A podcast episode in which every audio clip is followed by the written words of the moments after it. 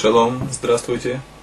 Сегодня завершающий урок по законам, связанным с заповедью Кидуш. Как поступать в следующей ситуации? Глава семьи делает Кидуш. Он уже произнес текст. И прежде чем он выпивает вино, стакан с вином у него падает и выливается вино. Так это зависит от того, пьет ли он вино в течение трапезы или нет. Если он обычно пьет вино также в течение трапезы, соответственно, благословение на вино, которое он говорит во время кидуш, она относится также к любому другому вину, которое он будет пить в трапезе. Так он может наполнить заново стакан, выпить его и не должен делать кидуш заново.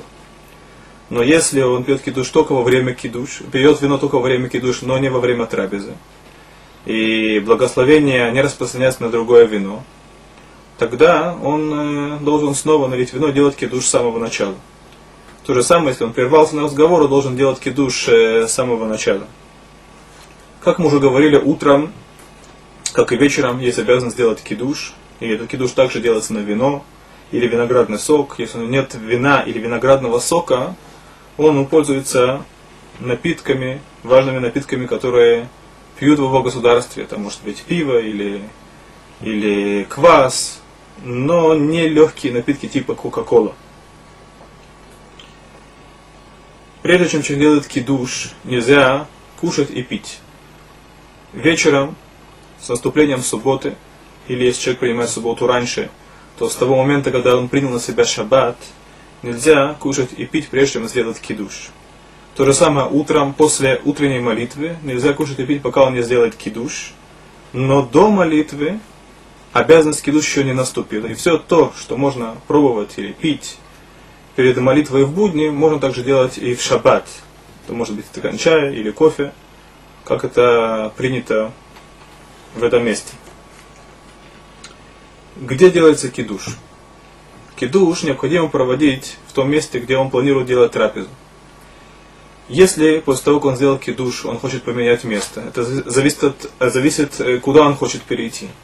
Если это в э, пределах той комнаты, где он делает кидуш, и тогда он может поменять место трапезы, то может быть по разным причинам, или ему мешает солнце, или ветер, и тому подобное. Даже если это не находится в том же помещении, это находится, скажем, во дворе, но, но он видит из того помещения, где он делает кидуш, то помещение, где он сейчас будет делать трапезу, в таких ситуациях он тоже не должен делать кидуш заново.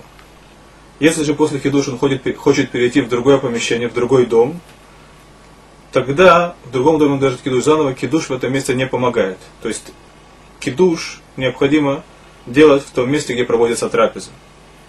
Разве что он сделал кидуш, после этого он начал трапезу в одном месте. Если он имеет в виду продолжить трапезу в другом месте, тогда он может сделать и не должен делать, не, не должен делать там кидуш заново.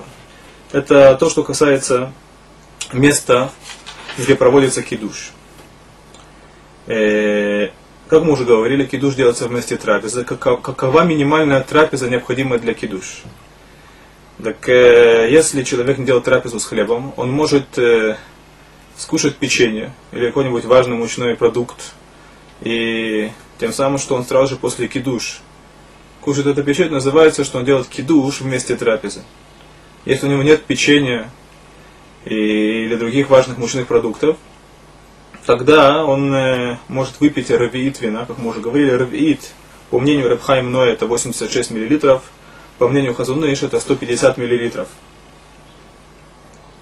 Если человек по каким-то причинам забыл сделать кидуш, и он уже помыл руки перед трапезой, и прежде чем он э, начал кушать, он сказал благословение Амуцу, он вспомнил, что он не сделал кидуш.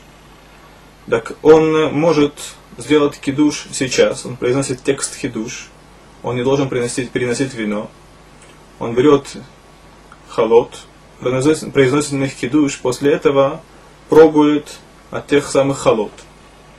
Мы уже говорили, что кидуш в некоторых ситуациях можно делать также на хлеб. Если он уже начал кушать и вспомнил, что он сделал кидуш, посреди трапезы он может принести вино, сказать кидуш, посреди трапезы и попробовать вино. Если он уже закончил трапезу и потом вспомнил, что не делал кидуш, Да когда он вспомнил, пусть это будет даже будет ночь, он может сделать кидуш, и если это уже после трапезы, то ему необходимо съесть что-либо после этого, как мы уже говорили, что кидуш должен быть обязательно вместе трапезы, может скушать э, небольшое количество печенья, и тем самым выполняет заповедь. На этом э, мы завершаем.